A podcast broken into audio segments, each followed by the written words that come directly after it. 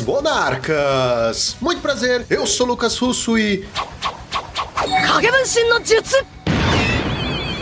Saudações pauperianos! Aqui quem fala é o Juan Navarro. Roubado ou não, todo mundo tem a sua mecânica do coração. Saudações navegantes de todos os planos. Aqui tá falando é Gabriel Gonzalez. E a única mecânica que eu conheço é o do meu gol bolinha, porque é mais simples de todas. Essas outras aí da pauta eu tô um pouco perdido. Exatamente, senhoras e senhores. Hoje vamos falar sobre as mecânicas do Magic. Aquelas que mais nos agradam, aquelas que mais nos fazem sofrer e aquelas que todo mundo conhece. Tudo isso e muito mais logo depois dos nossos reports.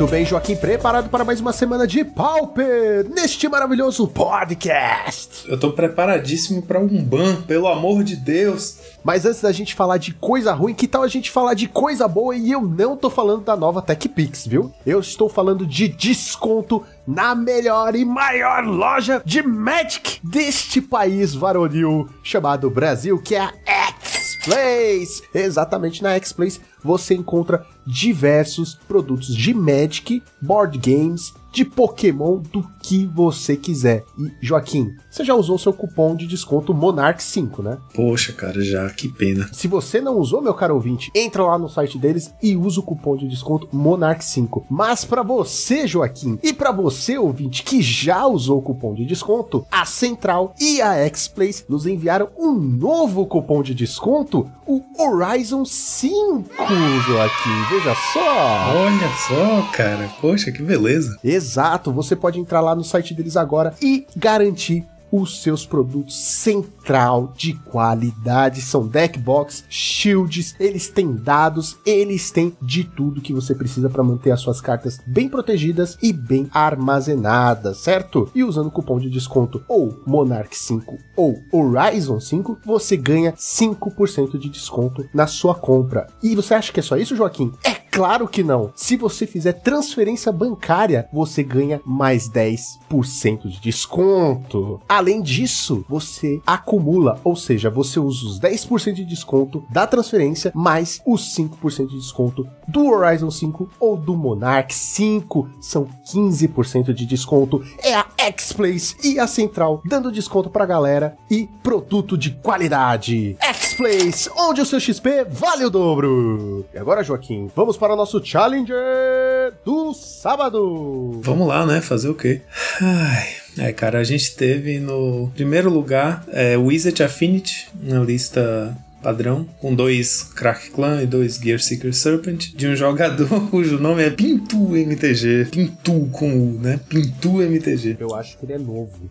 Por que novo? Ele deve ser parente do, do Peru. Ah, verdade. Pintu, Peru, verdade, cara. Ele acabou de entrar e ele falou, putz, vai ser engraçadão. Verdade. É a lista bem padrão, com aquela techzinha de segurança de usar uma ilha básica, né? Que a gente viu o Ramuda trazer à tona aí na semana passada. Segundo lugar, de Mirdelver, que a gente tem visto aí, né? Que é um dos decks que consegue competir com essa loucura que tá esse metagame polarizado aí. Do jogador Bob The Cat, que essa semana a gente descobriu que é brasileiro. Olha só, mais um brasileiro. Veja só você. É, eu já joguei contra ele várias vezes na liga e não sabia que era brasileiro, ficava falando inglês com o cara. Coitado, só porque o cara se chama Bob. É, então, Bob the Cat. Vamos descobrir depois o nome dele. Deck dele, de Mirdelver, com 14 criaturas, as 14 que a gente tá acostumado, duas Tornif do Black Rose, acabou virando o monarca padrão no, no, pro meta atual, né? Porque o Death Touch dela é importante para poder trocar com os 4-4. 4 Angler, 4 Ogre of Bolas, 4 Delver. E aí a lista dele tem um Echo in Decay e um Echo in Truth de main deck, né? Que é meio que a válvula de segurança aí contra o Storm, além de um Spell Piece e dois de Spell de main, e mais três Durez no side, três Hydroblast no side, e mais duas cópias de Echo Truth no side também. Tentar lidar com os skills resolvidos. Né? Em terceiro lugar, tivemos Jun de Shatterstorm. Eu percebi que a gente andava chamando de hack dos Shatterstorm, mas os decks precisam castar uma mágica verde para ganhar o jogo, né? Então. não é Rakdos e Izzet, é Jund e Temur, né? Essa lista, por exemplo, que a gente tá vendo aqui, eu entendo chamar de Rakdos porque você tá dizendo assim, o, o Storm é preto e vermelho, né? A única carta verde é o Shatterstorm e muitas vezes o deck nem tem fonte de mana verde, a não ser, assim, estourando uma esfera para filtrar ou fazendo uma Lotus Petal, né? Nesse caso aqui é um, é um Jund, né? Porque ele, ele até usa uma floresta, As fontes de mana são pretas e vermelhas, basicamente. São aquelas lentes que entram viradas com dois marcadores. O Pitbog e o Sandstone Needle, né? Viraram padrão já também. E acho que não tem muito o que falar dessa lista, não. Usa dois Durez de main que também tá começando a virar um padrão. Um Echo in Decay de main também. Olha só, até o próprio Storm tá começando a usar tech de main para ganhar do Storm. É muita aberração esse, esse metagame. E interessante aqui que de side ele tá usando duas cópias de Impact Tremors. Uma qualquer uma vermelha, encantamento. Quando a criatura entra no campo de batalha sob seu controle, é, Impact Tremors causa um de dano a cada oponente. É como se os seus skills entrassem com um marcador mais um mais um a mais, né? Porque na hora que entra cada skill dá um de dano no oponente, aí você tem né, X a menos para atacar. É isso, dois Durez de main, dois no side. O Durez de main tá começando a virar uma tech do deck. Uma tech não, né? É uma forma do deck sobreviver. Na semana passada a gente viu que nossa leitura de meta foi que o meta tava ficando agressivo demais contra os Storms e com isso o Affinity ganhou mais espaço ainda, né? Então agora o Storm volta mais preparado para enfrentar o Hate, né? E a gente tá vendo semana aqui. que vem vai ter Affinity, aí na outra semana a gente vai ter Shatter Storm, e na próxima, se continuar assim umas duas semanas, eu nem vou estar aqui, nem vou fazer um report. Essa semana foi bem. É isso, a gente tem visto basicamente isso acontecer, né? Os decks mais populares dos, meta, dos metas dos challenges têm sido sempre esses dois, Affinity e Shatterstorm, normalmente 30% do meta cada. Aí no top 8 é mais ou menos essa, esse sobe e desce. Uma semana o Affinity domina o meta, no, na semana seguinte o, o, Storm domina o meta. A gente tá numa semana que o Storm dominou. Esse top 8 aqui que a gente tá lendo agora teve 5 Storms no top 8. Os outros 3 decks foram um Affinity, um de Mirdelver e um que a gente vai falar já já. Esse que a gente acabou de falar, esse Jun de Shatterstorm, é do Charlie the Banana King. Olha só, a gente tá com os jogadores com os nomes muito engraçadinhos hoje. Esse aí é o B3. B3? É a terceira banana de pijama? Isso. pois é, a gente tem Bob the Cat, Charlie the Banana King, Pinto MTG, enfim. Vamos seguir. Quarto lugar tivemos mais um Junji Shatterstorm, a lista bem parecida, é, sem durez no main deck, mas o resto muito parecido inclusive o side, é, de um jogador chamado Skneros Mekawak. É, pô, é difícil falar, viu? Skneros. Eu acho que ele é. Eu acho que ele é escocês. Por quê? Mekawax? É, porque, ó, ele é Skneros Mekawaks. Esse Mac, lembra do Highlander? Era MacLeod. Verdade, então, cara. Poxa, eu esses dias eu reassisti é, o Highlander, entrou na Netflix e eu revi, muito bom esse filme. Em quinto lugar tivemos um Grixis Metalcraft. Quer dizer, eu tô chamando assim agora, mas daqui a pouco a gente vai chamar ele de outro nome, que a gente vai ver ele melhor. Eu vou falar bem por alto aqui o que é esse deck. Parecido com o que a gente anda vendo, né? Que os decks que estão usando. É, é, o que tá rolando de mid-range possível nesse meta, né? Tá usando as pontes novas, né? É um Grixis, ele usa as pontes das três combinações da, das cores, né? O Hack dos Dimir e Izzet, e aí ele vai usar o Cleansing Wildfire, que a gente está acostumado também a essa estratégia, né, que é, é bom contra Affinity, talvez por isso, não, não vou atribuir a isso, mas assim, né, a gente tem menos Affinity nesse top 8. Cleansing Wildfire aqui, ele foi all-in nessa estratégia porque tem oito cópias, Cleansing Wildfire e Geomancer's Game, e aí de resto são cartas boas das cores, né? A gente tá acostumado a ver essas pilhas de cartas boas de três cores. Snuff Out, Chainer's Edict, Galvanic Blast, Boarding Party. Não vamos falar muito mais sobre esse deck não, porque daqui a pouco talvez a gente volte a falar sobre ele. Em sexto lugar tivemos o June Shatterstorm do Sun Pop. Ah, agora que eu fiz a ligação do porquê. é, sexto lugar tivemos June Shatterstorm, olha só, do Sun Pop. A build dele também com um Durez de main deck. É parecida, cara, não tem quase nenhuma diferença. Essa lista tem cerca de uns dois ou três flex slots no main deck, foram as variações pequenas nas lentes, né? Então é muito parecido. O que a tecnologia do Sunpop é que além do 1 Durez de main, ele usa um Rainsack The Lab, né? Que é um qualquer um preto, você olha as três do topo, coloca uma na sua mão e o resto no cemitério. Normalmente nesse slot que ele tá usando a gente vê ou a terceira cópia do Signing Blood, né? Para um total de sete efeitos, né? Que custa duas manas e compra dois e perde dois de vida. Enfim, é Shatterstorm. Em sétimo lugar, tivemos um Jund Monogreen, entre aspas, Shatterstorm. Essa é a build mais recente do Caleb Gannon, que é um grande combeiro do Pauper, né? Um cara que ele entra em hibernação, ele fica hibernando por um tempo, aí quando surge um combo, ele sai da hibernação, aparece com a tecnologia insana. Ele foi o autor daquele, daquele deck que era um pseudo Storm com Gourmag Angler. Como era o nome? Os Fischl Brand, lembra disso? Ah, lembro. Nossa, esse deck é chato pra caralho. Muito da essência do Fischl Brand acabou se convertendo convertendo no Cycling Storm, que era o mais próximo que a gente tinha de um Storm no Pauper, né? Até pouco tempo atrás. O Caleb Gannon é um cara que, nossa, ele é um deck builder muito criativo, ele tem umas ideias muito fora da caixinha. E aqui a gente tá vendo um jogador chamado Bozoka Boy, meu Deus do céu, Bozoka Boy, é, hoje tá que tá, viu? O Bozoka Boy jogou com a build Não, do... não é Bozoca. Bozo Cowboy. Bozo Cowboy. Respeita a minha infância. Pode ser Bozoka Boy, sim. Enfim, esse jogador aqui, ele tá com a build do Caleb Gannon, a gente chama de Monogreen, ele, ele é Jund tanto quanto, né, usa mágicas pretas, vermelhas e verdes, só que ele eh, usa mais o verde. Esse aqui de fato é Jund e a gente chama de Monogreen porque toda a base de mana dele é de florestas. Ele usa seis florestas, quatro Land Chama Grant. de Monogreen porque a gente tá cansado de repetir Jund Shatterstorm, Jund Shatterstorm. Mas essa build de fato é um pouco diferente. Usa mu muitas das mesmas cartas, mas tem umas diferencinhas. Primeiro, o preto é um splash, né? Nesse caso aqui, ele só tem quatro Dark Ritual e dois Night's Whisper de main. E aí, o que, que tem de diferente? Ele usa oito criaturas aqui: quatro Tinderwall e quatro Wild Cantor. As duas criaturas podem ser castadas por mana verde, ele só tem floresta, né? Então acabam sendo filtros de mana, além das Chromatic Star, Chromatic Sphere e Lotus Petal. Ele tem esse jeito de converter mana verde em mana vermelha ou preta, no caso do Wild Cantor, né? E as duas criaturas têm uma habilidade de sacrifício para gerar mana. Então, com isso, ele usa quatro cópias de Bequeathal. É um- uma aura, custa um verde, e aí quando a criatura encantada é, morre, você compra duas cartas. É,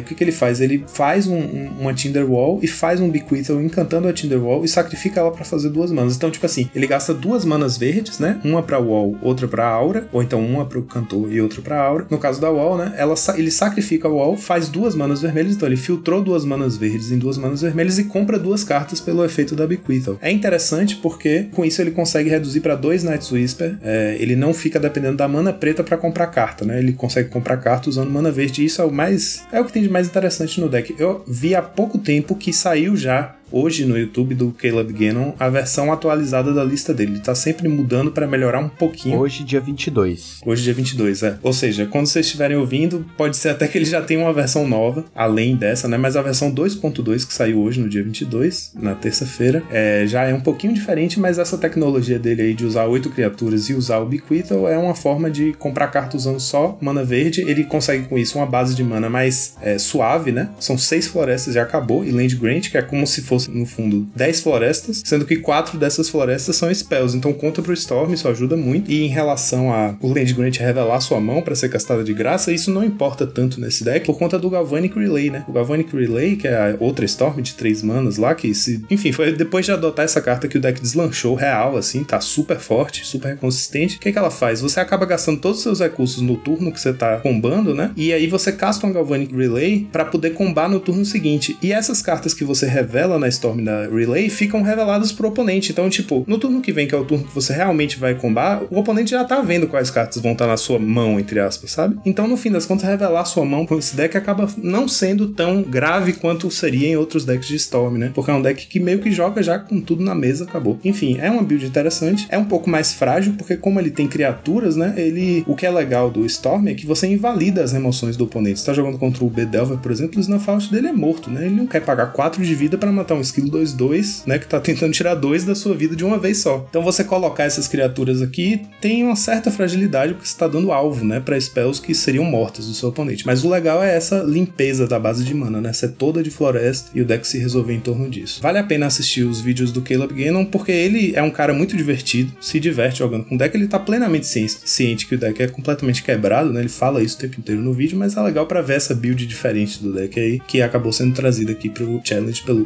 Bozo Cowboy ou Bozol Cowboy. O canal vai estar linkado aqui na descrição. Só um detalhezinho a mais que eu esqueci de falar. O Caleb Gannon trouxe uma coisa muito interessante. Eu cheguei a ver um jogo em que isso fez diferença assistindo ele jogar, que é o seguinte, ele tem dois Root Mandrews e dois Gourmand Gangler no side, porque em algumas matches ele traz pra dentro, às vezes não todos, às vezes só alguns, porque você acaba não dependendo tanto da Storm. Então muitas vezes o que o oponente vai fazer é trazer um monte de dureza, tentar tirar a Storm da sua mão a qualquer custo, né? Aí você faz toda a pirotecnia pirotecnia louca de castar spell, fazer mana, comprar carta, não sei o que lá, e enche seu cemitério, e aí você, o payoff, em vez de ser um monte de esquilo, vai ser um bicho gigante no turno 1 ou no turno 2, entendeu? Então, tipo, em vez de fazer 8 esquilos 2-2 com haste, você vai fazer dois bichos 4-4 trample e um bicho 5-5 e passar pro oponente e falar, pronto, lead aí com essa mesa. Você não vai bater na hora, mas vai ter uns bichos gigantes lá. Então é um, é um jeito interessante de sidear o deck para mudar um pouco, né? Mudar o, o, a forma que o deck tem de ganhar o jogo. Eu não consigo me animar com qualquer coisa que envolva Shatterstorm, cara. Desculpa. É, desculpa. É, realmente. Tô dando um pouco de crédito aí porque ganham só pela criatividade. Em oitavo lugar tivemos o Juzandin 84, Jun de Shatterstorm. Olha só.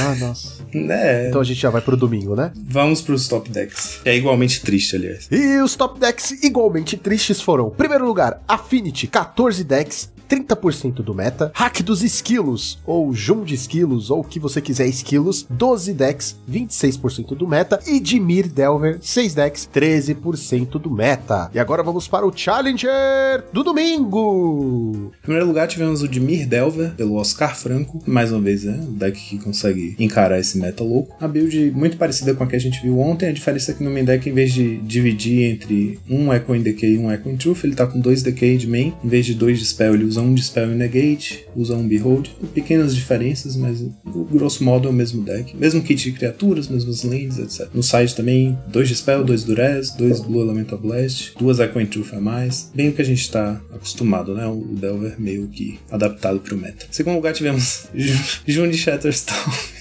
Ah, meu Deus, June Shatterstorm de novo. É, do jogador DJBMPPWNS. DJEBMPPWNS. DJ, não, DJ ah. Bip Bimps, ou Bip Pwims, Pwims. Eu tá tenho que saber ler, cara. Tá bom. DJ Bimp Twins. DJ sou poliglota. Twins, é verdade, cara. Você é um. Como é que eu falo? Você é um egiptólogo de nome de jogador de Magic que gosta de bater a cara no teclado.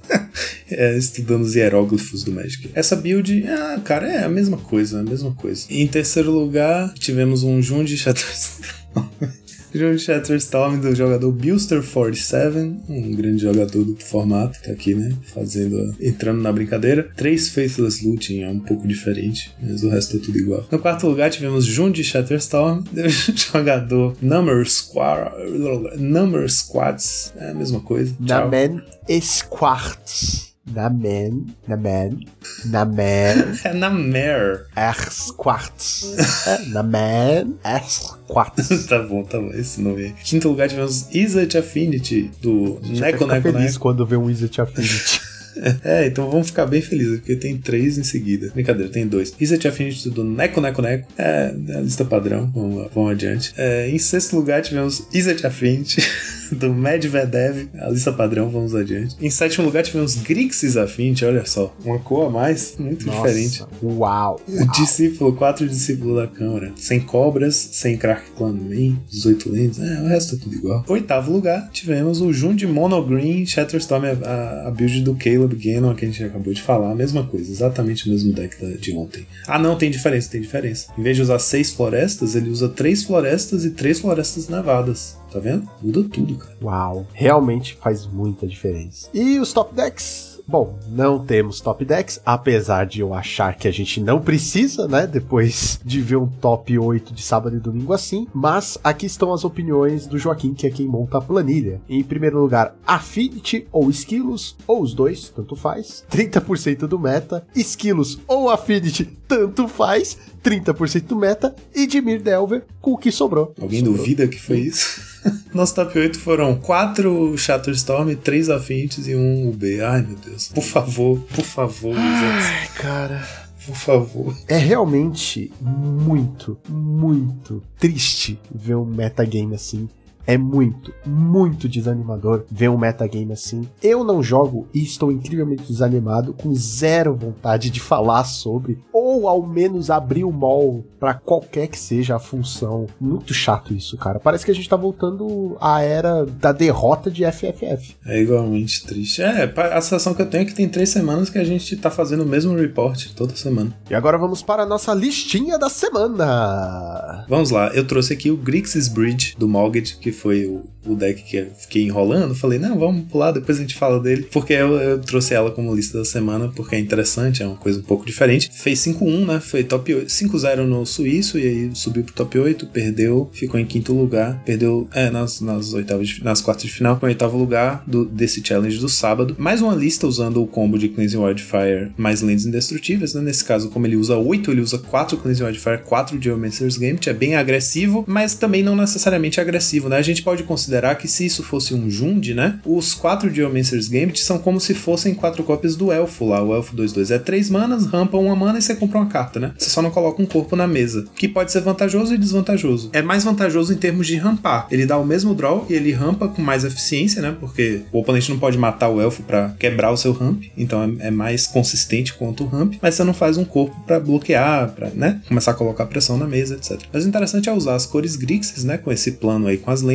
E aí o Moged, que é um jogador que a gente já viu bastante jogando de Boros, né? É, nos momentos que o X está no topo do meta, é, então ele é um cara que responde muito ao meta, né? Ele tem essa leitura assim de ir com o deck que responde ao que tá no topo. Nesse caso aqui, oito cópias desse, desse efeito de destruir land, buscar land, acaba sendo muito bom contra Affinity, né? Ele acabou fazendo top 8 num dia que a gente só viu um Affinity no top 8, apesar de ser o deck mais jogado. Então é isso, ele tá usando do vermelho é, essas oito LDs, né? Três Fire Cannonade. Se ele consegue rampar no turno 2, ele a partir do turno 3 consegue ter a, a em pé para poder responder aos skills, né? O problema da Cannonade é esse, ele custa 3 manas, então, né, você tem que... Ele não consegue rampar no turno 1, então só a partir do 3 mesmo é uma fragilidade ao, ao Storm, né, no main deck, mas aí no side ele tem bastante coisa, ele tem 4 Durez, ele tem 3 é, Blue Blast e 3 Echo and Decay, né, que a gente não viu aqui no main deck, eu, eu estranhei um pouco, mas enfim. Eu acho que talvez fizesse mais sentido ter o Decay do que o, o no main, né, e talvez o Cannonade no side. Mas eu tô trazendo esse deck porque ele tem é, como essência isso que é muito parecido com o da semana passada, né, que eu trouxe, que era um Jeskai Bridge, só que era um Jeskai Bridge agro, e aqui a gente tá vendo um Grixis Bridge Control, né, que tem uma pegada mid-range, mas você vê que é um deck de controle mesmo, ele só tem é, 10 criaturas, não, ele só tem 6 criaturas, o resto tudo é remoção, ele tem 4 Galvanic Blast, 4 Chainer's Edict, 4 Snuff Out. Aproveita, né, as lentes, ele tá usando 4 de cada lente indestrutível, então são 12 lentes indestrutíveis, mais 4 Great Furnace, que é a vermelha, que eu acho que é a cor mais importante mesmo, porque através do vermelho ele consegue buscar as outras cores, né? Então o mais importante é a Xamã vermelho. Então ele tem 4 Great Furnace, para um total de 16 lentes artefatos, garantindo o Metalcraft desde cedo, né? Na maioria dos jogos, então nem tá usando Bolt, são 4 Galvanic Blast, e 4 Totcast, que é a única carta azul do main deck. Então o azul é realmente só um splashzinho, né? Ele, ele só tem uma ilha no main e ele tem quatro Totcast e três Blue Blast no side. Então é bem interessante ver um deck de controle que usa o azul, mas só pro card advantage, né? Não tá usando counter, né? Não tá usando é, é cantrip, essas coisas. É só o card advantage mesmo. Então é como se fosse um. Ele tem bem o espírito de um jundão, né? Porque é remoção, é bicho de cascata no topo da curva e o resto é, é ramp com draw, né? Tipo, todas as cartas dele vão gerar algum tipo de vantagem e remoções de excelente qualidade. Então eu trouxe aqui porque é uma via de você jogar com mid-range para control nesse metagame insano, né? Porque responde bem ao Affinity, você pode até esculpir seu main deck para responder melhor ao, Storm, né? Nesse caso aqui, o main dele tá mais preparado para ganhar do Affinity, e no side ele tem ferramentas contra o Storm. Ele usa até um Crack Clan no side também, que é importante contra o Storm, também é bom contra o Affinity, né? Mas nessa Shell aqui, ele sacrifica lands para ativar o Crack Clan, né? Que não é o ideal, mas é um, uma carta que é bom porque entra cedo e consegue conter os skills se você fizer lane de artefato, lane de artefato. Vou dar 2,5. Oh, puxa vida! Ah, cara, é um hack dos control. É. Não dá nem pra chamar de Grixis Control. É, ele, ele deixou cair uma gotinha ali. Uma, literalmente só tem uma gota, como você uma gotinha. Só tem uma gotinha de azul. Fez é, realmente um splash, né? Um respingo de azul. É, é, e eu tenho meio toque com essas coisas, sabe? Eu sempre tento, quando eu monto decks de três cores, meio que me, tentar pôr um pouquinho de cada cor ali, bem misturado. Assim, ele é o hack dos control. Então, se você tirar o azul, é, sei lá, cara, eu não gostei muito não, não achei incrível, não achei é, super forte, ou quem sou eu para falar alguma coisa, o cara fez top 8, né, no, no Pauper Challenger, pelo amor de Deus. Sim, sim. Mas para mim não é um super deck, não é um deck incrível. A única coisa que é interessante é o encantamento, que transforma a sua land num bicho 3-3. Ah, verdade, meu Deus, eu pulei isso, cara. É, isso é o que tem de mais criativo, né? Vamos falar um pouco sobre isso que eu pulei. Que ele usa o Corrupted Zendikon. Isso é a única coisa que faz sentido de certa forma, porque se Sim. você coloca numa land indestrutível, você tem um bicho 3-3. Vamos ler aqui. é, ele usa quatro cópias dessa carta, que é o Corrupted Zendikon, um qualquer e um preto. É uma aura, encantar land. A land encantada, ele vira um, um use 3-3 preto, que é, ainda é uma land. Ele não tem nenhuma habilidade. Aí você pensa, ele poderia usar o, o Zendikon vermelho, que é 4-2 Trample indestrutível, ou o azul, que é 2-2 voar indestrutível, né? Com habilidades evasivas. Só que o interessante do preto, é, que eu acho que foi uma, uma boa sacada, uma bela sacada, que ele é, é preto, então escapa do Snuff Out, que é uma carta que os UBs, que são o único outro deck que não é Shatterstorm e Affinity estão jogando, né? Ele escapa de Red e de Blue Elemental Blast, que é uma forma. A, a criatura é indestrutível, mas a aura, se você destrói ela, você lida com a criatura, né? Com isso, ele tá desviando de Red Blast, Blue Blast, que são cartas muito presentes no meta, e desviando do Snuff Out, então ele cria uma threat 3-3, que é uma threat respeitável, né? Um bicho decente pra bater. E ele é um bloqueador muito bom, porque sendo indestrutível, né? Ele vai conseguir conter os 4-4 do oponente até você achar suas emoções. Então, eu achei. Isso é realmente a, a parte mais interessante do deck, mais legal. Mas é como você falou, né? É, são só quatro touchcasts de azul, podia muito bem ser um Rakdos, isso aí você podia botar até quatro Night Whisper, sei lá. Você podia colocar qualquer outra coisa que desse draw. Tem tanta mana preta que você podia colocar Signing Blood. Sim, sim. pôr. Eu acho que foi realmente Muitas porque é meio que de graça, né? Como ele tem oito efeitos de rampar que procuram land, ele coloca lá uma ilha perdida que ele vai achar usando um desses oito e acaba tendo o podcast como um draw barato pro deck. Eu trouxe essa lista, eu acho que é a terceira lista, talvez seguida, que eu trago como lista da semana, que usa Cleanse Wildfire e Land Indestrutível. Então eu prometo que na semana que vem eu não vou mais fazer isso. E realmente a gente se esgotou desse, desse flavor aí de fazer esse combinho, que é legal, mas eu acho que já chega. Vamos tentar achar outra coisa Então, interessante. quando saiu, era legal e inovador. Hoje só é. Mais do mesmo. Bom, Joaquim, depois desses reports terríveis e desanimadores, eu acho que só resta agora fazer uma coisa, né? Soltar a vinheta.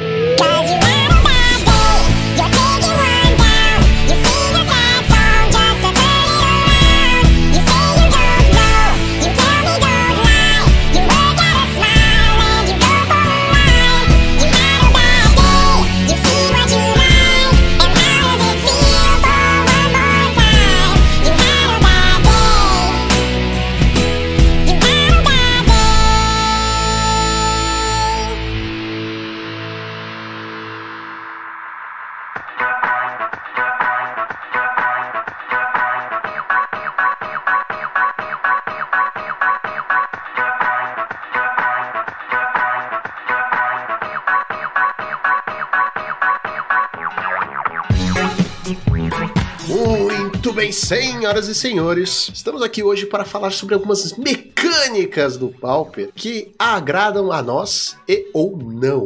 Olha, eu ia fazer uma sugestão aqui, né? Como sempre, eu sugestando tudo aqui. Vamos falar um pouquinho sobre o que é mecânica no Magic. Que tal, Juan Navarro? Vamos assumir. muito bom. Ah, é, olha só, eu olhei Famoso- nos olhos do Juan. começar do começo, né? Quando a gente pensa sobre qualquer jogo, seja ele card game ou, enfim, um jogo de videogame, é, existem vários quesitos que podem ser analisados. A gente pode entender é, a história do jogo, né, podemos entender a questão gráfica, as artes, e um dos quesitos, né, que quando, quando você analisa jogos é um ponto importante, são as tais das mecânicas em si. Aqui no Magic, é, a gente poderia definir as mecânicas em duas partes. Primeira, mecânica voltada para o que o jogo é em si, né? A mecânica de se jogar Magic, questão de vida, de gerar mana, que não é o ponto que a gente vai analisar aqui nesse podcast, né, Lucão? A gente vai falar sobre justamente o outro lado, que são os recursos extras, né, que tornam a- algumas cartas específicas, seriam as habilidades das cartas, que é o, o foco principal aqui da nossa análise. E assim, posso adiantar para vocês que é, as mecânicas que o Magic criou e trouxe, né, fazendo uma breve, um breve retrospecto, foi o que diferenciou, por exemplo, de outros jogos que eu sempre falo aqui, que foi um dos primeiros que eu joguei no caso, que foi Spellfire. Né? O Magic ele traz pra gente cartas que possuem habilidades, no caso mecânicas, que a tornam singulares dentro né, de todo um contexto, muitas vezes contexto dentro do lore da carta. Sem dúvidas, né?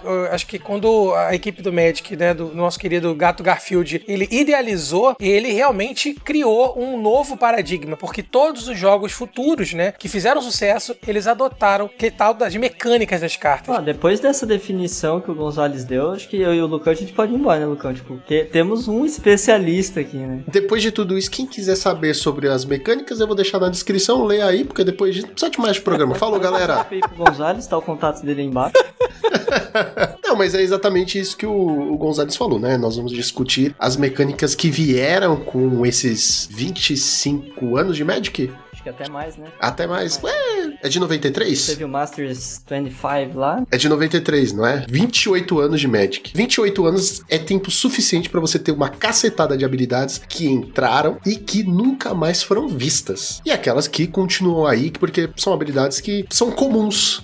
Aí, aí, puxando pro Pauper, elas são comuns. Por exemplo, Lifelink. Lifelink é uma habilidade comum. É uma mecânica bem comum que vira e mexe, você vê em toda a coleção às vezes, e que todo mundo sabe o que faz. O Alan confirmou aqui pra gente que é de 93 mesmo. Isso, 93, exatamente. Eu comecei a jogar no- em 98, né? Ou seja, cinco anos depois do, do começo das coleções, que começou a chegar aqui no Brasil, né? E assim, eu não lembro de muitas mecânicas no começo, né? Eu acho que também tudo era muito inocente, né? Era tudo muito ainda inicial. Mas como eu disse, né? Se você for pegar um jogo que eu equiparo, né? Que pode ter uma projeção grande como o Runeterra. Hoje em dia, o Runeterra, ele adota mecânicas que são muito parecidas, e algumas são iguais, inclusive, né? Com nomes diferentes, que o Magic trouxe pra gente, né? Como o sobrepujar, né? Que é o atropelar no Magic, né? Então você tem é, é, essas, essas mecânicas, elas acabaram sendo, assim, é, um senso comum. Né, que é muito interessante. Eu queria perguntar pra vocês uma coisa. É, vocês conseguem ver relação entre as habilidades, no caso mecânicas das cartas, com o lore, ou vocês acham que muitas vezes é tá sendo utilizado como um instrumento assim de set como inteiro, assim. Tem que ter lifelink, tem que ter atropelar e assim por diante. Bom, antes de tudo, dizer que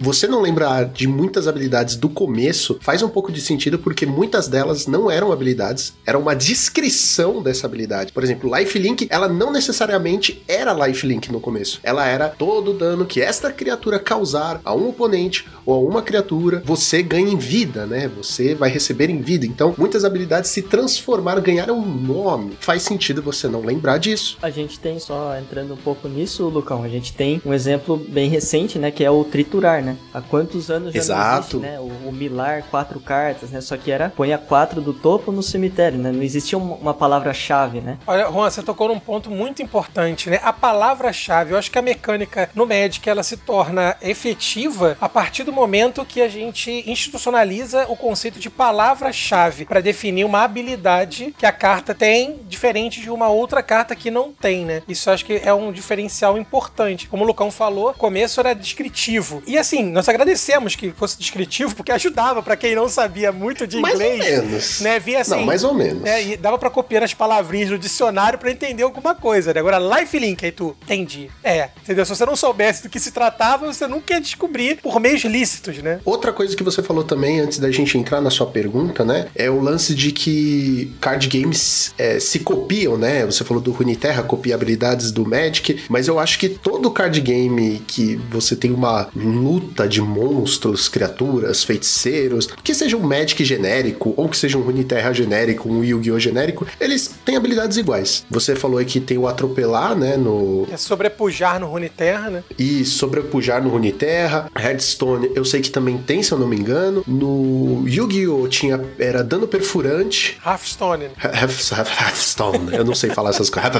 E nós temos o atropelar no Magic. Então, tudo isso se copia, é igual. Inclusive, a gente ia atropelar aqui, tá vendo? Acabei de exercer o- é, a mecânica de atropelar o host O Faustão. do podcast. É, aqui, aqui a nossa habilidade se chama Faustão. O- acabou de. A palavra-chave, de no nome. caso. Palavra-chave. ah, é. Essa criatura tem Faustão. Ô, louco, bicho.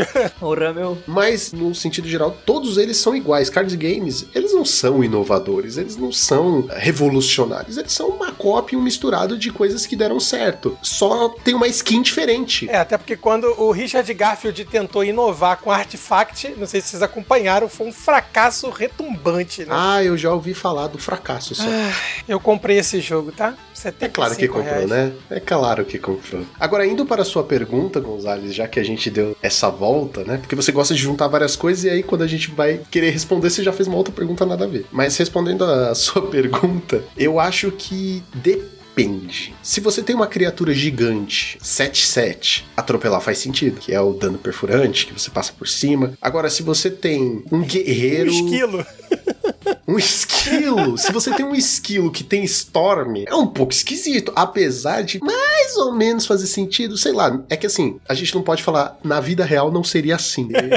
Magic Eu não é espero a que vida não real. seja. Magic não é a vida real pra grande maioria das pessoas. Mas eu acho que é- tem uma licença poética na maioria das cartas. Que nem o Seeker of the Way. Beleza, ele é um monge, né? É um viajante e tudo mais, mas ele ter lifelink, eu não leio a lore, eu não sei, mas ele ter lifelink quando você faz mágicas que não são de criatura faz muito sentido pra mim. Mas tem nele tá tranquilo pra mim. Nesse caso, por exemplo, eu, acho válido porque, tudo bem, a parte do lifelink é um a mais ali na, na carta, mas ele tem prowess, né, que é destreza. Nesse sentido, eu acho que faz né, total junção ali com, com o lore, porque era, não sei se todo mundo que tá ouvindo, né, pegou a época de Cans of Tarkir, mas foi uma coleção baseada na China. Então, a parte do Jeskai era totalmente inspirada na parte dos monges de Shaolin, né, no, no treinamento de Kung Fu, né. Então, tem essa parte da destreza carregada ali. E aí, nesse sentido, casou. Olha, alguém estudou a pauta. Alguém estudou, finalmente tem alguém que estuda a pauta. desse Aplausos.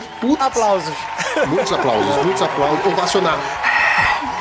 Eu curtia, nossa, quando saiu essa coleção eu me amarrei, velho. Eu gosto dessas coisas. Mas como você falou, o lifelink é um plus. Talvez não faça sentido. Porque um monge que é habilidoso, tem destrezas, esquiva e tudo mais. Beleza, eu entendi. Ele treinou anos, ele é muito bom nisso. Mas de repente ele bateu no oponente. Ai, agora estou curado. É meio esquisito. Levando ao pé da letra, claro. A gente não sabe se ele tem algum dom assim de cura e tudo mais. É, uma coisa que eu acho que, pelo menos eu, né, na, na minha visão, tenho sentido um pouco isso. É que dos últimos anos, não vou dizer que tá se perdendo, mas já não tem vindo mais, as coleções já não tem vindo mais com a mesma intensidade, né, essa, essa amarração entre o- os efeitos, né, as habilidades da carta com a carta em si, né, seja porque é um bichão, seja, sei lá, a cor da carta. Eu sinto que isso não tá mais ficando tão encaixotadinho assim, certinho, cada coisa juntinha uma com a outra. Isso às vezes tá, tá indo mais pela carta em si do que realmente pela história ou pelo contexto que aquela carta estaria inserida. Se a gente pega as coleções antigas, a gente vê que tinha uma amarração muito grande do nome da carta, da cor da carta, da arte da carta, o flavor text da carta e o, o que ela fazia. Algumas exceções, lógico. Que chutaram um balde, né? Vamos falar aqui só entre os nossos ouvintes. Aí começaram a chutar o balde no lore, fazer qualquer coisa. Aí acabou a Eu preocupação. não sei se chutaram o balde. Não, eu não sei se chutaram o balde ou se foi uma necessidade, sabe? Porque você começa a ficar muito preso à sua própria história e aquela carta que deveria ter uma habilidade incrível se perde, ou vice-versa. Então eu não sei se eles chutaram o balde. Realmente, como o Juan falou, tem ficado meio desencontrado, cada vez mais distante uma coisa da outra, mas não acredito que seja chu- chutar o balde. Eu acho que eles estão dando prioridade, é... prioridade não, mas eu acho que eles estão, ó, carta é carta, lore é lore. É, a gente põe aqui um, um gostinho de um pouco da escrita aqui do flavor pra vocês, coloca um pouco de referência, mas, gente, jogo é jogo, história é história. O que eu lamento, Lucão, sendo bem sincero aqui, como um grande Sim. apreciador do Magic como fenômeno cultural, mandar um, um beijo pra Duda aí do MTGC, inclusive, né, que é um dos plots daí do, do podcast, né, mas assim, o Magic, ele sempre teve essa, esse, esse elo, né, entre o lore da história que estava sendo construído com as cartas em si. Eu concordo com o que vocês falaram, havia uma preocupação é, evidente de explicar o porquê cada carta fazia tal coisa, o porquê que uma carta era grosseiramente poderosa, né? E ela tinha todo um custo para ser invocada dentro do LoL. Então, aos- poucos eu também entendo, né, que houve uma, uma mudança de foco. Brincadeiras à parte sobre chutar o balde, né? É mais uma mudança de foco, como você apontou, Lucão, de que o jogo, né, o metagame, a execução, né, do que as cartas vão causar dentro de um, um cenário maior, dos diversos formatos, acabou sendo mais importante do que uma, uma explicação plausível, né, do porquê uma, da, uma das mecânicas das cartas. Mas é, realmente, eu acho que muitos jogos acabam acontecendo isso. Eu lembro que mais uma vez, é, gente, faz parte da minha história, da minha lore, né? Quando eu jogava Yu-Gi-Oh!, você pode ver, quando você assiste o desenho, é, as cartas fazem uma coisa, e eu acho que Yu-Gi-Oh! nesse sentido de ser as coisas separadas é muito mais forte, porque é muita loucura, é muita loucura o que uma carta fazia e o que mostrava no desenho. E tinha, desenho, viu? Tinha desenho que tecnicamente devia ser um guia, né, Pra você, pô, é assim que joga mais ou menos. Então, Yu-Gi-Oh! tinha muito disso, você fazia lá, você fundia monstros com e isso não existe, ou não existia pelo menos na minha época que eu jogava. Então, tem realmente essa desconexão, a gente nunca vai saber o porquê, se é porque o jogo é o jogo, vamos dar mais atenção pra uma coisa, pra outra, ou se houve uma necessidade, sabe-se lá qual, de adaptação. Mas o importante é que nós temos habilidades, habilidades legais, mesmo que não façam sentido, habilidades legais. E se você quiser cruzar habilidades com a lore, você tem aí os próprios Enrakus da vida, Kozileks da vida com Aniquilador, que faz super sentido, na minha opinião. Eu nunca li a lore, mas olhando pra aquele bicho gigante que destrói tudo pela frente e ele tem Aniquilador, é maravilhoso. E Aniquilador, pra quem não sabe, que eu acho que é bom a gente explicar toda a habilidade que a gente falar aqui, ele é Aniquilador, aí geralmente tem um número, vai, Aniquilador 2. Toda vez que a criatura que tem Aniquilador ataca, o jogador defensor tem que sacrificar X permanentes, sendo X o número do Aniquilador. Faz super sentido pra criatura. Pô, ele vai te atacar e você tá perdendo recurso. Lamog's Crusher mandando lembrança. Isso que ele é o mais o mais fraquinho ali na, Na, na escala Richter, na escala aniquilador. Mas lembrando que o Enraku perde pra 64 skills. Quem não perde, né? Hoje em dia quem é não quanto skill. Aniquila aí, bebê. Chama a Insetizan pra terminar com 212 quilos. Valeu, é isso. Não, assim, mas é, é realmente é interessante, né? A, a mecânica de é, aniquilar, ela é poderosa, né? E ela causa um impacto moral no board pré-esquilo, né? Quando você tá lá com o seu... Eu já tomei uns aniquilates muito loucos no Modern também. Tu tá lá com teus humanos, tu tem um, um vínculo afetivo ali, né? Humanidade tá na mesa e, porra, entra um bicho desse, meu irmão, e aniquila. E tu, sabe, assim, você sente um peso moral da perda. E isso faz sentido com a lore. Sim, sim, mas Aí é... tá conectado. Conectado. Aí, essa Ponto habilidade tá Wizard. conectada. Eu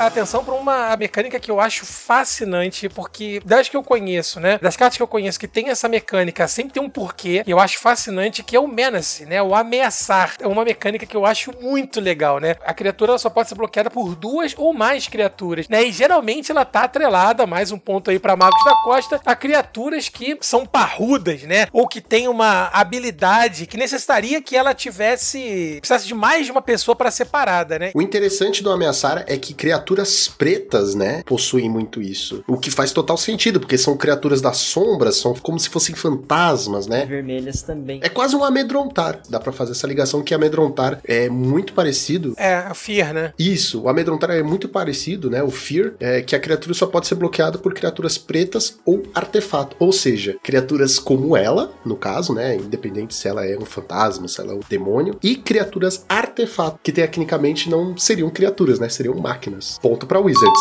E, e, Lucão, assim, na nossa, na nossa pauta aqui, né, tem uma coisa interessante, que existia é, uma carta chamada Explorador, né, que faz com que a criatura só possa ser bloqueada por criaturas brancas ou artefatos, né. É, é, é uma, uma- que, é uma carta que dá uma habilidade que não existe, uma mecânica que não existe em outras cartas, segundo aqui os nossos estudiosos aqui do, do Magic, né. Interessante isso, né. Até o Juan tava falando, né, que são cartas pretas e vermelhas, né, que tem essa habilidade. É, tanto é que tem uma aí que saiu agora, inclusive que eu tô em amores com ela, Arcbound Tracker, né? Que saiu com o Minês também, Ameaçar. Vem cá, o Arcbound Tracker é o Arcbound do Pauper? Aquele 3 manas, modular 2, ameaçar, vermelha. Ele é um, é um cachorro, é um cachorro, basicamente um cachorro.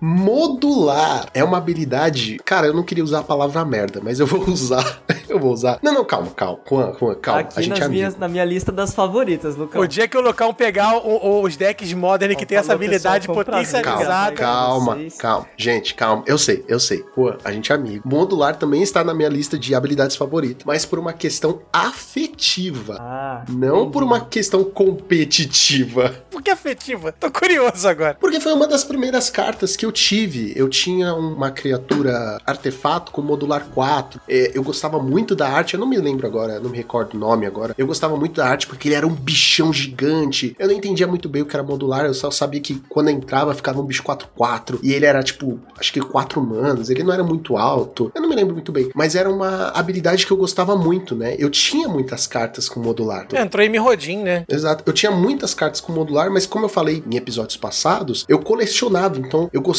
pela beleza, eu achava só interessante. Como era uma das primeiras e eu achava interessante a arte. E a habilidade é afetivo. Tá na minha lista de favoritos só porque tá guardado no quentinho do coração. Agora, competitivamente falando, vamos ser honesto. No Pauper, pelo menos, nunca vi um jogo essa porra. Ah, tá. Justo. No Pauper a gente perdoa. Eu jogo Pauper. Calma. Vou fazer um, um adendo aqui agora, Lucão. Tá, pera. Nós somos um programa Pauper, tá? Eu nunca joguei outros formatos direito, então. A gente perdoa, né, abstenho de Isso, Não, isso. é, eu me abstenho de, de outros formatos. Mas assim, falando sério, eu acho que é uma, é uma habilidade que ela tem muito potencial dentro do Pauper. É que a gente hoje não tem uma quantidade suficiente de cartas pra sustentar realmente essa mecânica, né, de uma maneira eficiente, né? Eu até me arrisquei lá, né, a fazer o, o mid-range Arcbound, mas assim, eu sentia que é, falta, por exemplo, você conseguir colocar um clock de peso muitas vezes. Agora, isso eu acho que é por conta realmente de não ter muitas cartas com essa mecânica ainda no formato, pra você conseguir realmente buildar totalmente em torno dela. Agora, como mecânica em si, ela é muito forte, principalmente Ela é poderosíssima. no, no Pauper de hoje, onde a gente tem remoções, né, tão eficientes, né, como o Snuff Out, Cast Down, Scred, né, você conseguir transferir o poder que você tinha numa criatura X pra criatura Y, isso é muito forte. E se essa Y também vai conseguir fazer isso, vai virando uma bola de neve, onde você, de certa forma, vai driblando os recursos do, do seu oponente. É, que é a premissa que o Hardness Scales, por exemplo, do Modern, ele faz, né? Ele utiliza essa carta, né, que amplifica essa mudança de marcadores, né, na verdade, e aí você joga em cima disso, né? E assim, é legal, porque se eu for pensar que são artefatos, e aí quando ele é destruído, sacrificado, ele quebra e você meio que pode reaproveitar as peças dele, sabe, em outras peças. Então, Pra é, mim, eu ele acho gruda legal. no próximo artefato. É, ele gruda, né? É como Mas- se ele tivesse um imã, ele vai grudando, Super sabe? Tipo.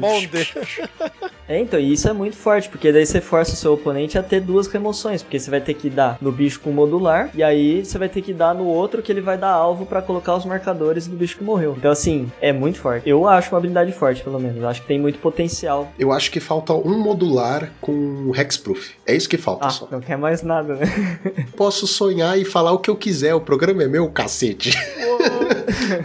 Não, mas ah, brincadeiras à parte, eu acho que tecnicamente falta investir mas Sim, nesse sim, modular. É que, como você falou, a gente não tem cartas super apelonas de modular. Agora vieram, não vieram super fodas, mas vieram algumas mais interessantes. Que dá pra Acredito jogar, que, dá pra jogar. nas edições talvez eles lancem mais coisas. Mas é, é uma habilidade muito bacana, muito legal. Já que a gente tá tocou no, no tema de, de marcadores aí, né? O marcador mais um mais um é uma, uma mecânica que eu acho muito interessante também, né? A gente tem, de certa forma, né, uma versatilidade, né, dessa essa mecânica, ela tá presente junto com outras, né? Vamos dizer assim, heróico, né? Por exemplo, a gente tem Laguna Trial, é, Trial Blazer, né? Alguma coisa assim. Lag- Laguna A Band, gente né? tem uns heróis que ganham marcador mais um, mais um. os heróicos, né? Nem todos têm essa, essa habilidade de heróico, eles vão ganhar marcador, mas muitos têm essa habilidade, né? Então é uma habilidade que vê muito jogo no, no formato. A gente tem Elvish Vanguard, né? Que toda vez que entra um elfo, coloca um marcador. Você tem Carrion Feeder, que, né, que sacrifica pra colocar um marcador nele. As próprias criaturas com modular aí, que a gente recebeu três, né? Agora, se não me engano, foram três pro. três ou quatro pro Pauper. Tem um pouco mais aí, eu acho, mas é. É, vamos ficar com três. Foi por aí, eu com acho. E essa foi uma, uma mecânica, assim, que eu sempre gostei muito, porque eu lembro que, assim, o primeiro deck que eu, que eu me apaixonei, vamos dizer, né, era um Simic Tempo, né, que eu tinha... Ele não era nem Modern, nem Legacy, mas ele usava cartas, né, desses, desses formatos. Ele foi T2 um dia, né, vamos dizer assim, aí eu peguei a lista e fui...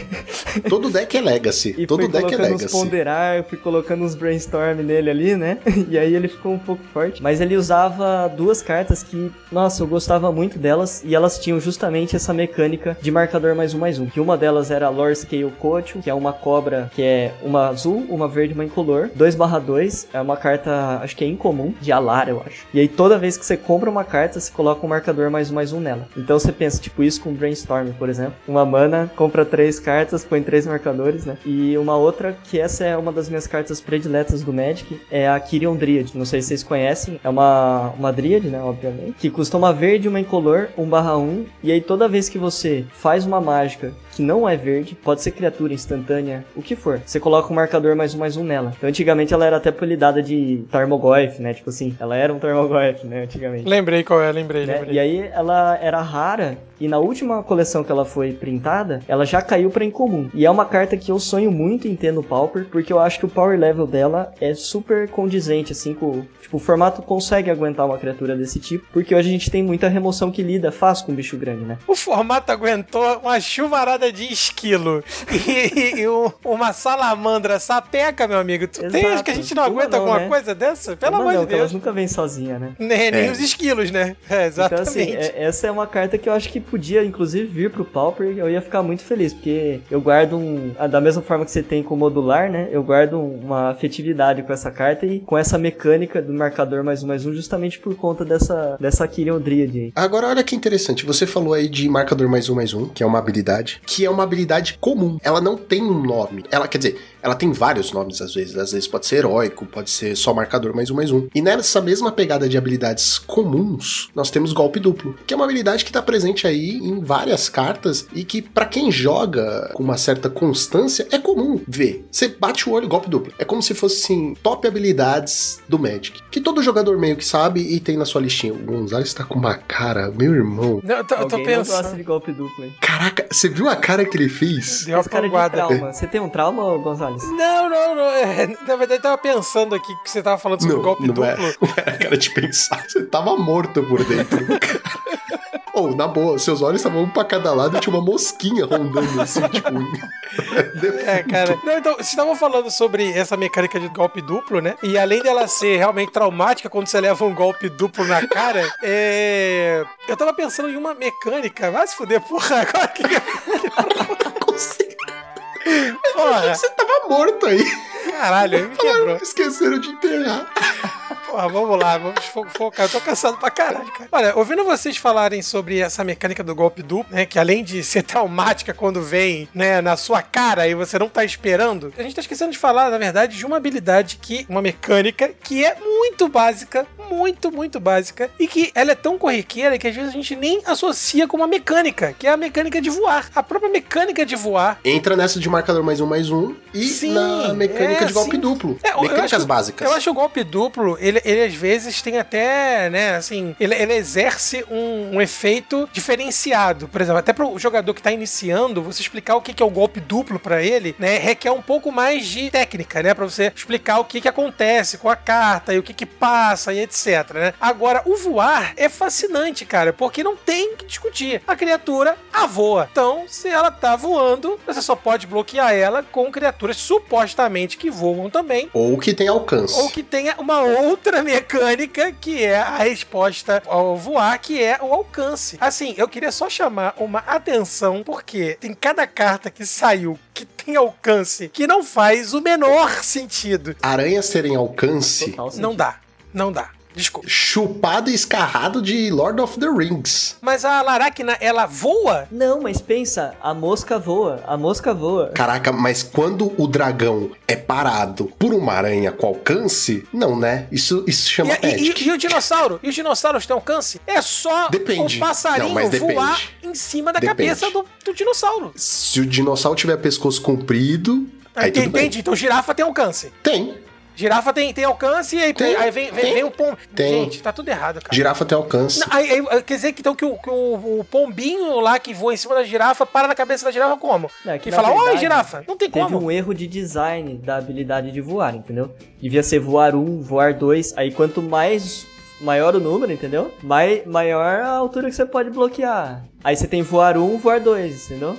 Aí o alcance 1 pode bloquear até o voar 1. Agora o alcance 2 já bloqueia voar 1, voar 2. Porque realmente não faz sentido. Mas duas habilidades que estão no top habilidades é, comuns, né? Vamos pôr aí. Top habilidades comuns. Que são iniciativa e ímpeto. Sim. Bem básicas e Iniciativa. clássicas também, né? Excelentes Bem habilidades, básicas. inclusive, né? Vamos Excelente. combinar. Todo mundo sabe, né? Ímpeto é quando a, a criatura já pode entrar e atacar ou virar, né? Porque, como todo mundo sabe, ou você, meu caro ouvinte que está começando o Magic agora, criaturas que entram no campo de batalha, elas têm um jogo de invocação. Ou seja, elas levam um turno para poder atacar, ou seja, virar ou virar para fazer alguma habilidade. Já as que têm ímpeto já podem entrar atacando ou fazendo habilidade. É, e, e a iniciativa é fascinante também, né? Que, que em jogos como Runeterra é o ataque rápido. Como eu disse, né? O Magic ele conseguiu criar mecânicas assim que viraram padrão mesmo para outros jogos, né? Então quando a criatura tem é, com iniciativa, ela bloqueia ou é bloqueada, ela causa dano primeiro. E aí, se ela conseguir matar a outra criatura, o dano for suficiente para eliminar aquela criatura, ela não toma dano e consequentemente não vem a óbito. Então assim, é muito bacana, cara. Realmente, o Lucão, ímpeto e iniciativa é É como se ela quase como se ela tivesse um dash tendo iniciativa, que ela tem que ser mais rápida que o oponente. Sim, sim, touché.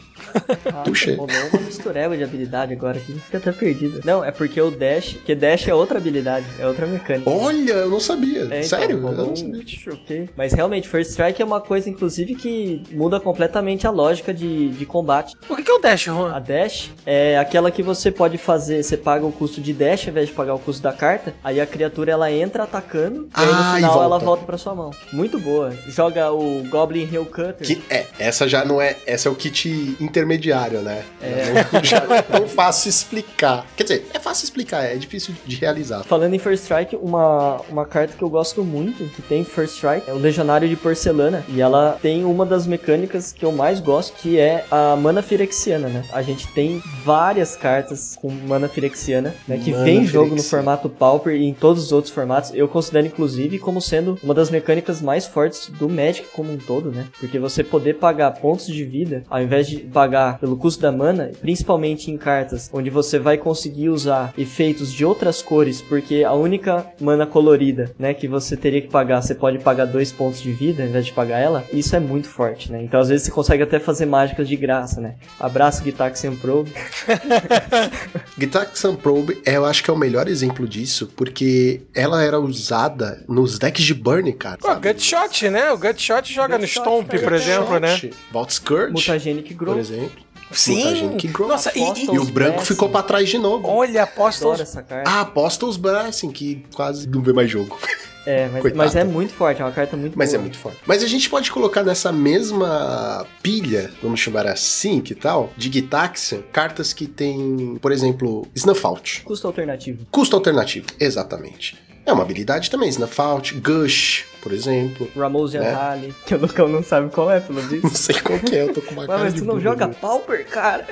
não, brincadeira. É, é aquela branca que tu, você sabia. uma, uma planície, você pode virar uma criatura branca e as criaturas ganham mais um, mais um. Nossa, Isso aí foi de não é Mercadia, não merda. foi? Eu falei besteira aí. É máscara de mercado, é isso. Ah. É, às vezes vê jogo em algumas listas de Boros. Ah, deve ver E mesmo. vê no meu coração também, Mercadia. Linda. No coração do Gonzalez eu acredito.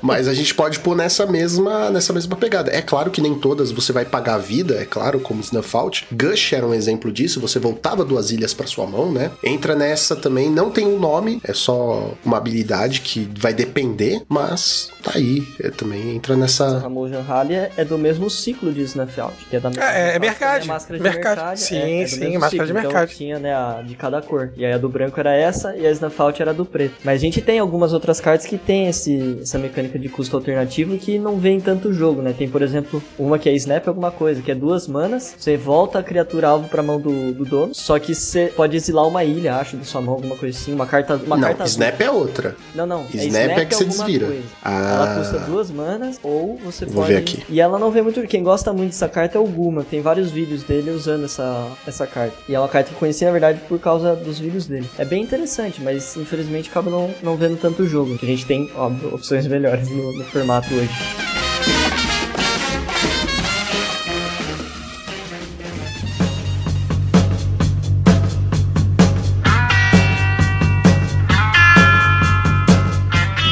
Habilidades que são bem famosas também no Magic, né? E, e também tem muito a ver com o lore, que é Convoke, né? O convocar, e o Conspire, que é o conspirar, né? Que são fascinantes. Ela, ela- elas basicamente têm a, a mesma lógica, né? Convoke veio em Ravnica, né? Espiral temporal, M15, enfim. Que cada criatura que você vira ao jogar esta mágica reduz seu custo em uma mana incolor. E aí tem o Conspire, né? Que conforme você joga a mágica, você pode virar duas criaturas desviradas que você controla e compartilhem a mesma cor que o dela. E aí tem habilidades que se desencadeiam, né? E é interessante isso, né? O convocar e te- é, são habilidades que eu não vejo muito no Pauper, né? Eu não sei nem se a gente tem essas habilidades de fato efetivas no, no formato. né? Efetivas, né? Assim, né? Swarm, né? Efetivas não. Proud Swarm, eu acho.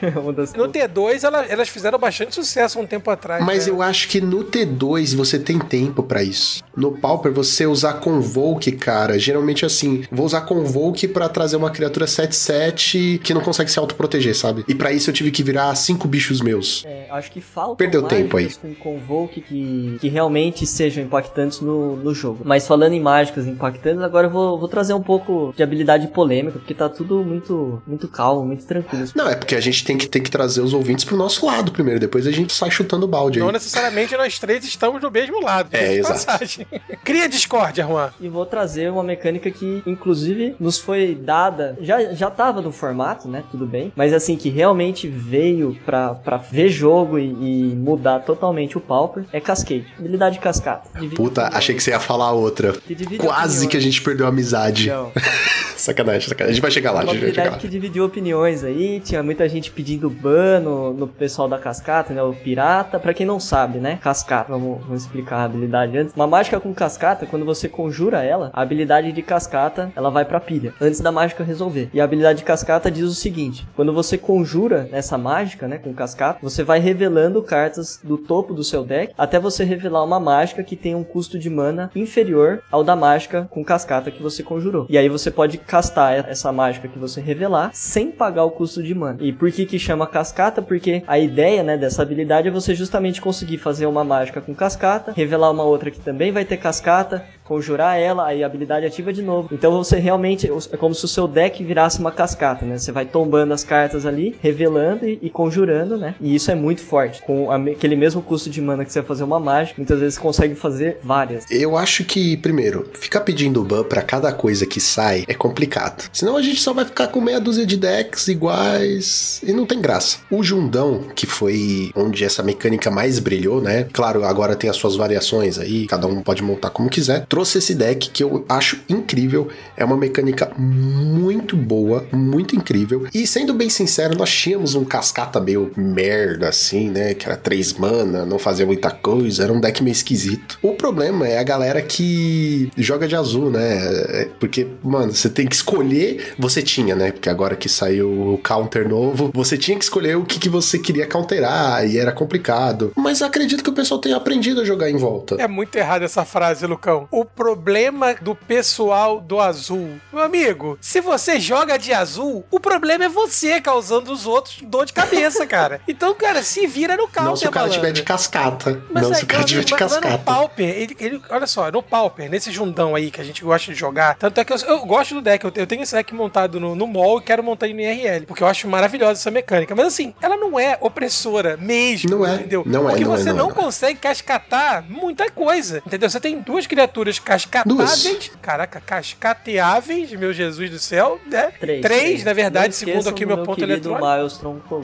Ah, não, mas pera, pera, a gente tá falando do Jundão. No É, Jundão. no jundão você só tem, você tem o dinossauro pescoçudo E depois né? o pirata. E, o pira e a piratada vida louca. Então, E assim. dinossauro eles usam geralmente só duas cópias, hein? As listas. Exato. Então, são Então, pelo Exato. amor de Deus, né? Então, o cara de azul que reclama que tem que dar dois counters. Meu amigo, o errado é você, né? A habilidade, ela é, ela é justa. Ela é justa, É, cara. Você lógico. montou o seu deck pra cascatear e é aquele negócio do Magic, é sorte. Se você vai revelar um pirata e esse pirata vai revelar um Muldrifter, cara, bom pra você. Muita sorte. Você nunca vai ganhar na Mega Sena porque você acabou de gastar toda a sua sorte aqui. Agora, se você faz o, o dinossauro e você revela, sei Um lá, um Arborelf. prisma, um Arborelf. se você revela um Arborelf, meu amigo, Arborelf. não atravessa a rua que você vai ser atropelado, que você tá com muito azar. O elfo tá quietíssimo no canto dele. E aí vem a piratada dando uma gritada. Bora, elfo. O bicho cai no vai- campo, não sabe nem o que tá fazendo Ele, lá. oi, hã? Peraí, dá um draw aí, sei lá, faz alguma coisa, samba lelê. Não consegue, cara. Então, mas é. é uma mecânica 880, sabe? E não é como se a criatura caísse no campo de batalha e ainda tivesse alguma habilidade estupidamente forte. Não tem. Ah, o pirata tem haste, né? O pirata tem haste e o dinossauro tem alcance e atropelar. Mas, mas o pirata morre pra Bolt, né? O único é o Colossus, né? O único que realmente cai no campo e não faz nada é o Colossus, que é, É, o único o que não tem Colossus, efeito. Mas que é o artefato. Mas eu, eu acho uma habilidade bem justa e, e acho que isso que você tocou é um ponto importante, Lucão. Que é justamente isso, né? Essa, eu acho que essa mecânica ela foi muito boa pro formato, justamente porque deu a, a chance de muitas estratégias mid-range que não estavam conseguindo né, ver muito jogo dentro do, do formato, porque não conseguiam bater de frente com o card advantage que os Ushis geram, voltar, ou melhor, passar a ver jogo, né? A gente teve o surgimento do Jund, a gente começou a ver versões realmente mais consistentes e melhores do BG The Rock. Exatamente, The que é um Rock. que eu adoro. Inclusive, eu gosto mais até do desempenho dele do que do Jund. É nóis. Então, assim, deu origem a muita coisa. Deu origem às versões de Tron com cascata, que é o, para mim é, é uma versão justa do Tron, é o Tron bichão, que é, o- é o que lembra, né, a, pra quem jogava lá atrás, né, antes do, do Tron Controle, com o Fangren, com o Lamog. Eu gostava, pelo menos, de Antigamente que era bom. né? Exato. então, Antigamente que era bom porque não tinha pandemia. Então, assim, eu, eu vi com bons olhos essa, essa mecânica justamente por conta disso. E é o que vocês falaram. Pra ela ser uma mecânica eficiente, você tem que construir todo o seu deck pensando nela. A gente não, não recebeu cascatas de custo 3. Não recebeu uma Bloodbraid Elf, por exemplo, né? É, aquela carta do, do Modern lá. Não, a gente recebeu cartas de custo 6 ou Que, mais. f- que ficou banida assim- durante muito tempo, né? No próprio Modern, né? Exatamente. Então, assim, a gente recebeu cartas super pesadas. Então, até você encaixar isso, você tem que construir seu deck pensando nisso, com cartas que vão realmente valorizar pra não acontecer, né? Igual as versões de LD que você faz cascata com Arborelf. Então, assim, ela demanda algo, né? Então, eu acho que é uma habilidade justa e que só veio acrescentar aí pro formato. Agora, uma habilidade também polêmica, que eu vou ter que levantar essa bola, posso perder muitos amigos, mas é rajada. Storm. Precisamos falar de Storm. é o nome desse, desse, desse programa. Por que temos que falar sobre isso? Porque Storm, ele é um grande problema pro Pauper, na minha humilde opinião, e eu sou o cara que menos entendo das coisas, é no sentido assim, não jogo há tanto tempo como Joaquim, como muita gente que tá no time, o próprio Matana, né, e, e afins, ou não jogo tanto quanto os jogadores mesmos, né, do nosso time. A questão do Storm é que quando ele é uma mágica que ele vai dar dano no seu oponente, de uma forma direta ou indireta, como são os esquilos, né? Porque o esquilo não é direta, não é como se você ficasse dando dano. Não é como se fosse rajada. A, a rajada não, como chama aquela mágica? Grape que Shot. dá um de dano. Grape Shot. Grape Shot. Não é como se fosse Grape Shot. Ela é indireta. Você precisa ir pra fase de combate, o cara pode ter uma fog. Tem milhões de outras formas de impedir isso. Esse é um problema porque nós não temos no Pauper, e ainda bem, porque seria um problema ainda maior, mágicas de counter ou coisas semelhantes que você possa limpar a pilha, por exemplo. A gente tem um counter que tem Storm. Quatro manas. E, e aí ele tem Storm, é, é sério. Inclusive o Ryzen tava usando na lista lá dele de Jeskai. Ah, o Ryze é um bonitinho, né? Ele acha que vai chegar em quatro manas. Que bonitinho. Mas, exatamente, né? Tipo, Mas esse é o existe, problema, né? Na verdade, né? Existe. Não, esse tá bom, tudo bem. Mas, Existe, assim, existe, mas é não- quatro manas e né, você nunca não vai resolve. conseguir castar.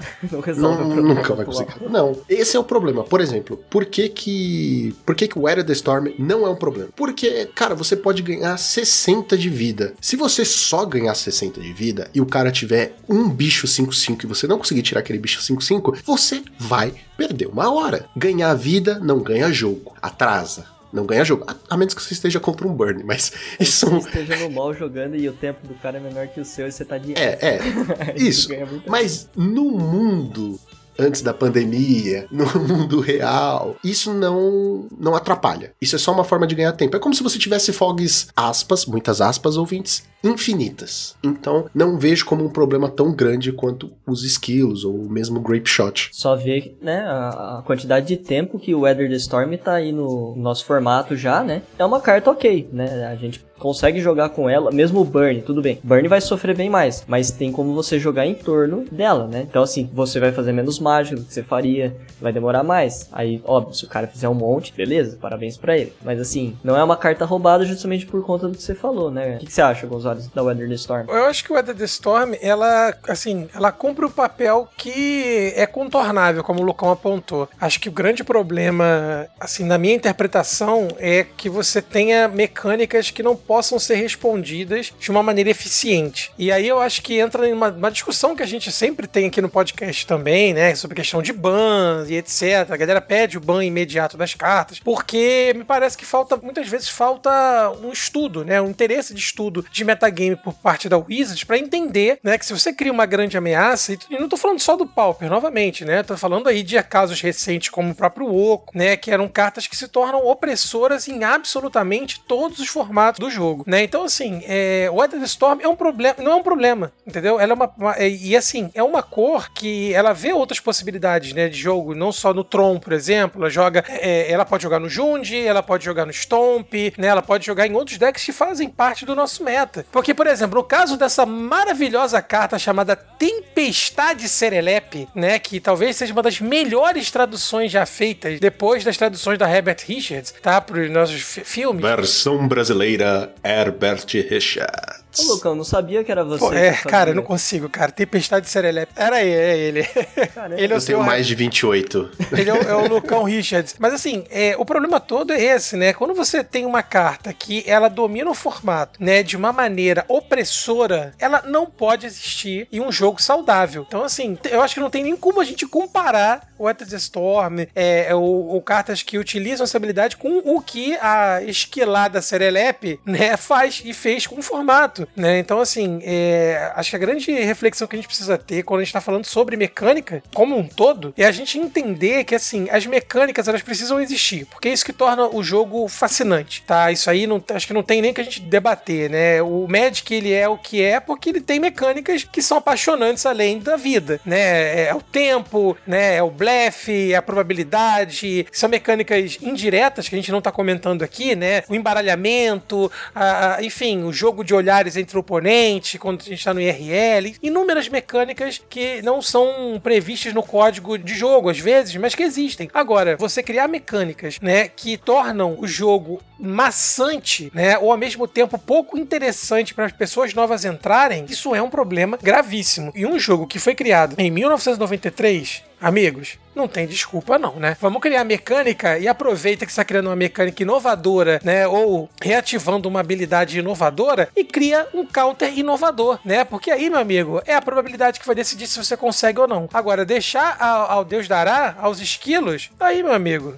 não tem como. Corroboro com vocês, na verdade, que, assim, Battle Storm é saudável e é interessante, tem a ver com a mecânica, tem a ver com lore, é legal o cara forçar ali umas mágicas, às vezes, assim, gastando cartas que não era pra gastar, né? Gastando recursos pra poder ativar um Ether the Storm, entendeu? Assim, existe toda uma nuance de gastos, né? Que, cara, é fascinante. Agora, pelo amor de Deus, 100 quilos nesse perfil, né? Agora, falando em, nessa questão do, do meta atual tal, eu também peguei uma, uma habilidade aqui que não, não é afim, mas tem muito a ver com Affinity, que é o Metalcraft. Sim! Né? É uma, uma habilidade que eu particularmente gosto bastante. E... Elas andam juntas, né? Elas Sim, andam juntas. exato. Porque tem Galvanic, né? Pra quem não sabe. Galvanic tem Metalcraft e Affin e joga no deck de Affinity. Joga. Então elas A estão sempre A juntas. gente tem também, né, na, principalmente na época do Jeskai Affinity, né, o Ardente Recruit, o Aureox Sunchaser, né, que também vem, vinham bastante jogo junto com o Galvanic Blast e que tinham essa habilidade, né.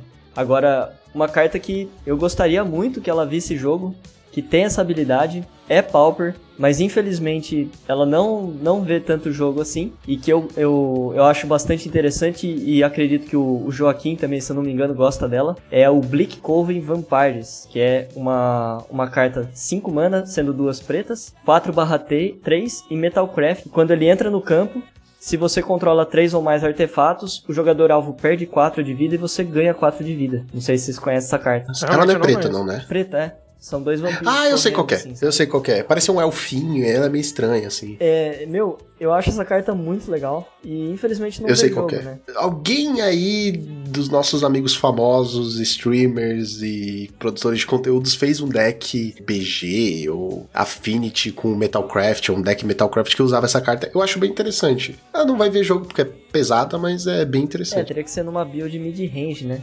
Mas é, é uma, uma carta que eu acho que. Uma habilidade, perdão, que eu acho que que é muito interessante e principalmente, né, a depender do, do futuro do, do Pauper, né, não sei se vai ter ban no Affinity ou não, mas a depender do, do que seja banido, pode ser de duas uma, né, ou vai ser uma mecânica que vai ganhar né, mais foco, ou vai ser o contrário, vai ser uma, uma mecânica que vai acabar, na verdade, se enfraquecendo, né, ou ficando mais difícil de, de utilizar em alguns decks.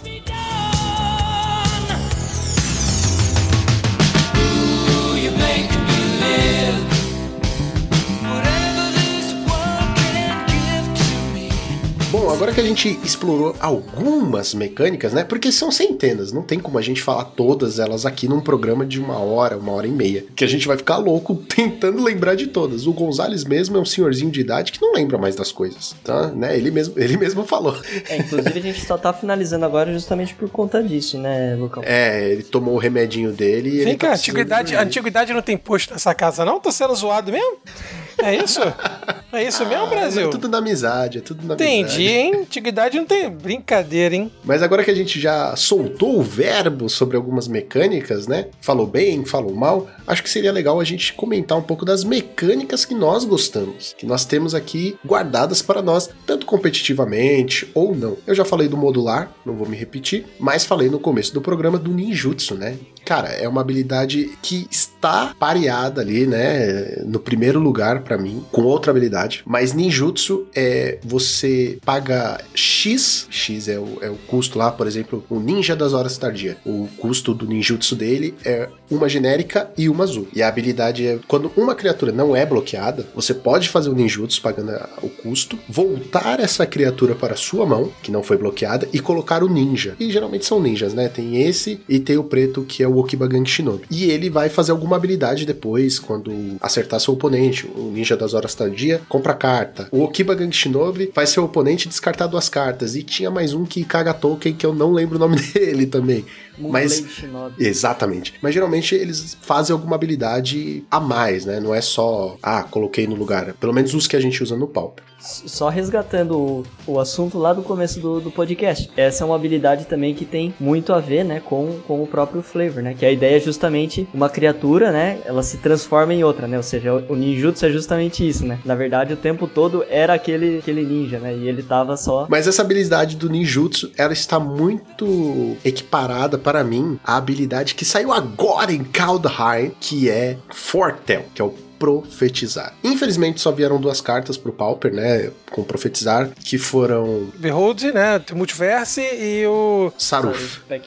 Exato. Que são fascinantes, cara. Que cartas maravilhosas. Assim, vieram duas, mas vieram duas cartas incríveis. A habilidade de Fortel ou profetizar, você paga duas quaisquer, exila a carta virada para baixo, né, no seu turno, e no turno futuro você pode conjurar aquela mágica pagando o custo de Fortel ou profetizar. Aí vai depender da carta. E eu acho uma habilidade do caralho. É claro que eu queria muito que o counter, eu já sabia, né, é o nome do counter, tivesse vindo pro Pauper. Ao mesmo tempo que eu entendo que seria opressor demais. opressor demais. Seria, tipo, domínio absoluto do, do azul, sabe? Vários decks com azul, não importa. Porque é um counter, assim, duas manas, né? Uma genérica uma azul, counter qualquer coisa. Quase tão bom quanto counter spell. Mas é só uma questão de, tipo, puta, mano, esse é o meu counter favorito, sabe? Mas essa habilidade, pra mim, e ninjutsu, elas são muito, muito boas. Fortel talvez seja um pouco mais, porque eu gosto muito do. O seu oponente foi lá, fez um descarte. Você já salvou essa carta. E como é Behold, você vai ter a chance de comprar mais duas cartas no futuro. Ou seja, você deu balão no cara do descarte. É, é, é genial, é genial. Eu gosto muito, muito Ou o dessa. Saruf mesmo, né? Ele ainda te compra uma, pelo menos, né? O próprio Saruf é um bicho 3-3 que te compra a carta, que é absurdo. Muito que forte. absurdo. Sem falar que te ajuda muito a curvar, né? Que é uma coisa tão importante no Magic, é curvar. É fantástico, realmente foi uma mecânica muito, muito boa. E o fato de serem duas genéricas pra você exilar, né, Pra você fazer o Fortel, é excelente. No caso do Saruf, são três incolores e uma verde. Mas se você tiver, por exemplo, com um deck BG, que é preto e verde, e só tiver duas pretas, tudo bem, exilei quando eu tiver a minha verde, Sim. ele vai entrar, vai ser um bicho 3-3 que vai me comprar uma carta, eu já tô na frente. E ainda dá um drawzinho, né, cara? Que, que- Meu Deus do céu, cara. Eu Essa realmente sou muito fã. muito. Também sou muito fã. E outro ponto bom também, né? Se você você puxou ela no Monarca, no draw do Monarca, olha aí as referências. O que que acontece? No final do turno, você ainda pode... Você ainda pode fazer o Fortel. Isso, ainda faz Fortel. Porque é no seu turno, né? Exato. Então não acabou o seu turno, você ainda não passou. Então você ainda pode.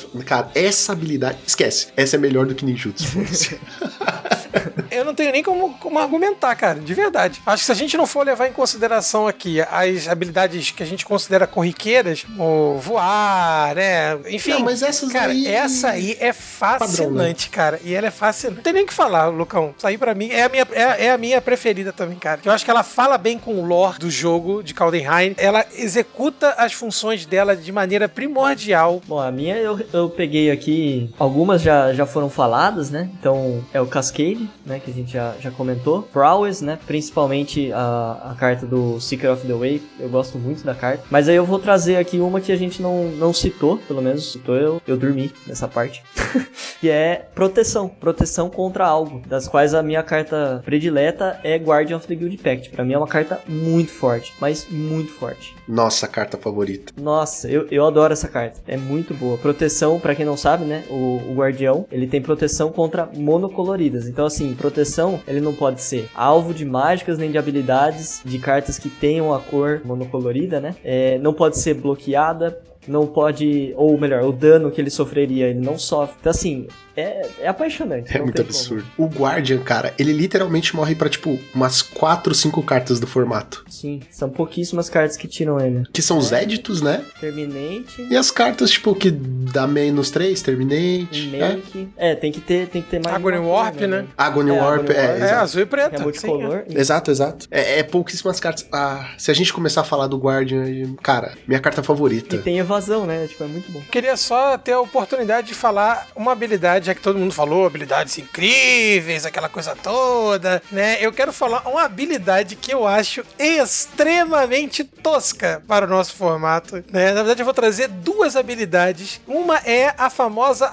Horsemanship, que criaturas que possuam Horsemanship só podem ser bloqueadas por criaturas que possuam Horsemanship. Quantas cartas com Horsemanship jogam no formato? É, um total de nenhuma, mas é porque quando a gente. pa- Assim, essa habilidade ela foi execrada. Eles tentaram fazer o horsemanship como se fosse algo próximo ao voar. Um negócio meio que o cara é cavalo, né? O, enfim, né? Tem uma habilidade dessa, então só poderia ser parada por criaturas. Ou sei lá, Pikmin, né? Fazer os piqueiros para parar o horsemanship. Então fica aí a minha Não, primeira porque tem barreira. Não, é, é muro! Pá! O cara Muro. vem- Cara, Horsemanship literalmente não faz sentido. Só, só outra carta que Horsemanship. É como se uma cavalaria só pudesse ser parada por outra. Mas não faz sentido. cavalos aranha, eles sobem o muro. É, Não tem o porco aranha? Então, a mesma coisa. Então eles não podem ser parados por paredes. E pra concluir, Lucão, a minha contribuição sempre muito precisa, a habilidade chamada Land Home, que é a dependência de terreno base. A criatura não pode atacar se o oponente não controlar um terreno básico. E se durante a sua fase de manutenção você não controlar nenhum terreno básico, você deve sacrificar esta carta, es- essa habilidade maravilhosa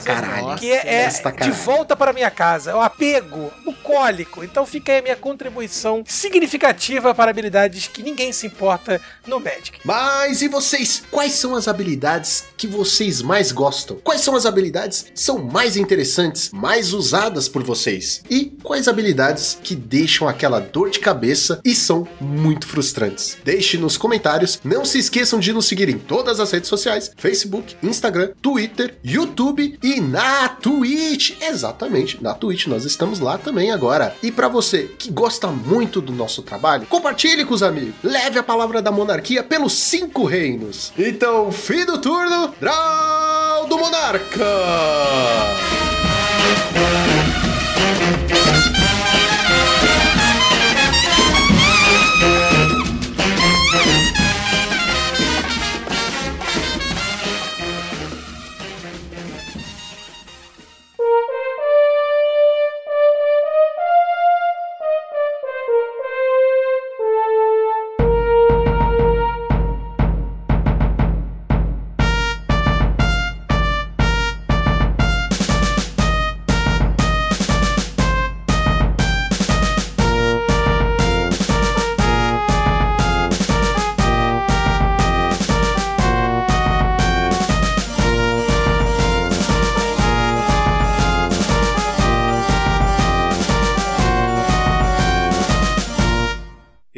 Podcast foi editado por Monarques MTG Produções.